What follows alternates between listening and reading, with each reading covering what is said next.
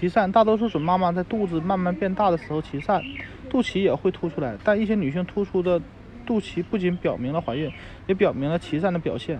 当腹壁出现一个小孔时，腹部组织如小肠瓣可能穿过脐部柔弱区，这样就形成了脐脐脐疝。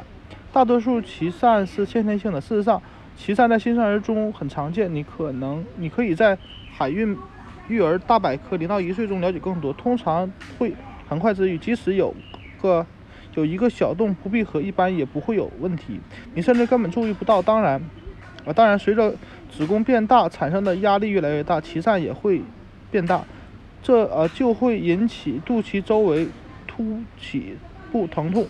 多胎妊娠会大大增加脐疝的概率。怎么知道有没有脐疝呢？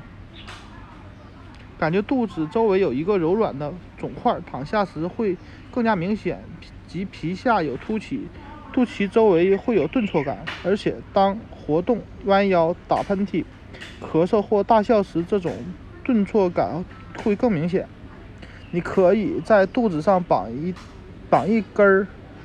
腹啊托腹带，防止脐疝凸起引发的疼痛。有些女性会轻柔的按摩肿块，直到凸起部分收缩的，以缓解症状。或者，如果它对你没有什么障碍，可以完全不管它。如果在你生完宝宝后，其实还没有自动消退，或者进啊或在进行一些医疗推荐的特别运动后还没有消退，可能需要手术修复。通常不推荐孕期接受手术手术。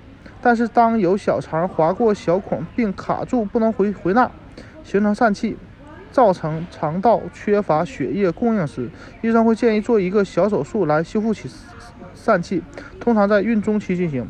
同样的情况也适用于不太常见的腹沟腹沟沟疝、腹乳沟疝、腹股沟疝，身体组织穿过沟乳啊腹。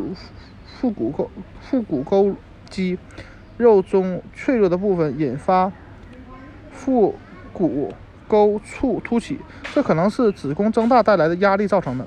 孕期使用托腹带可以防止变大的肚子对腹股沟疝造成压力。宝宝出生后，如果疝气没有自动恢复，